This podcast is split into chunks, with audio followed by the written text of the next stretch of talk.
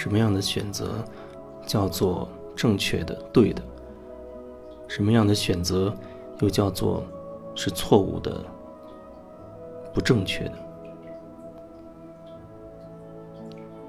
选择真的是有对或者有错吗？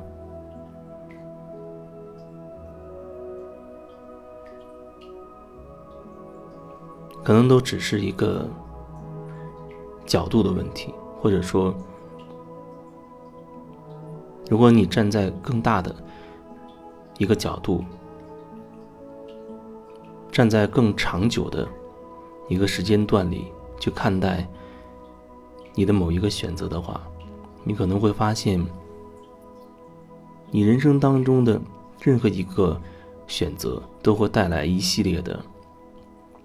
连锁的反应，而这个连锁的反应带来很多很多个所谓的过程当中的一个一个结果，这每一个结果每一个结果，可能有一些你会觉得对你是有利的，你会把它叫做好的，还有一些过程当中的结果呢，可能会对你不利的，你会觉得这就是坏的。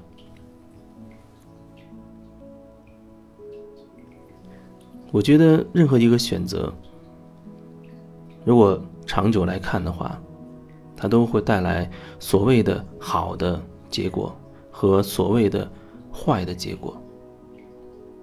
但是人往往可能很容易就变成眼下，眼下的这个结果，只要我是有利可图的，对我是有好处、有益处的，我就会认为它是好的选择，它是。正确的选择。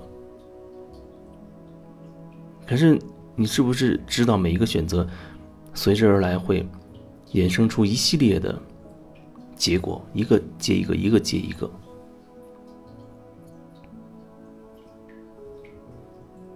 如果用我自己的经历做比方的话，比如说，在一二零一一年的时候。哦，我去做了一次，大概将近三个月的一个一个旅，或者叫做旅行吧。那旅行涉及的地方很多，尼泊尔、不丹，还有甘肃、青海，甚至宁夏、四川等等，一大一大圈，前后一共大概花了两个多月的时间。那时候为了能够。让这一趟旅行能够成型，因为那时候我还在电台工作，那我就需要和电台和单位去请假。我那时候是很强烈的想要去完成这一次旅行。最初始的是。呃，因为想要去尼泊尔去学喜马拉雅的颂钵，那是最初始的一个想法。所以，如果按照只是学那个颂钵来来说，可能最多十天或者十五天，半个月之内的假期就足够了。但是总是觉得好像要放宽裕一点儿，然后就想多请一点时间。但是在请假过程当中，就发现没有办法请到假，无法请假。我把我的理由说出来，一级一级的领导去去请示、去请假，甚至最后还写了文字书面的一个报告、一个说明。但是，一共从最近的这个领导，一直到最高级别的一个领导，四级。全部最后都被否决了，就是不允许请假。当时好像是想请，请可能是一个月的时间的假吧。但是我还是很强烈的、很渴望完成这一趟旅行。我甚至对自己说，无论让我付出任何代价。那我都要完成这个旅行，就好像是一个祈祷似的。结果很快果然应验了，啊，应验了。因为我想请的这个假，好像你需要一个很真实的又合适的一个一个理由，很真实是最重要的。所以我也不想去搞一些什么假的，做一些假伪造的一些什么证明。但是你可以说很神奇的就是，那段时间忽然去体检，然后体检所有的检测都很正常。那唯独一个在拍一个胸腔的 CT 的时候出了问题。其实对我来说，我没有任何不舒适的感觉，但是医生就打电话告诉我说我的肺出问题了，而而且他的说法还是很严重，希望我能立刻去住院治疗。当时我就觉得很疑惑，因为对我自己而言，我没有觉得有不舒服。而且没有任何其他的症状，就是很正常。可是医生医生这样的说法也让我有一点担心。然后后来就开始用各种方法去去处理，到最后还是去住了去住了院，然后住了一个礼拜。那过程很很神奇，也很对我来说甚至是很诡异，但是对我的那趟行程却影响很大，因为正是因为是住了一趟。医院才阴差阳错的请到了一个很长的一个一个假期。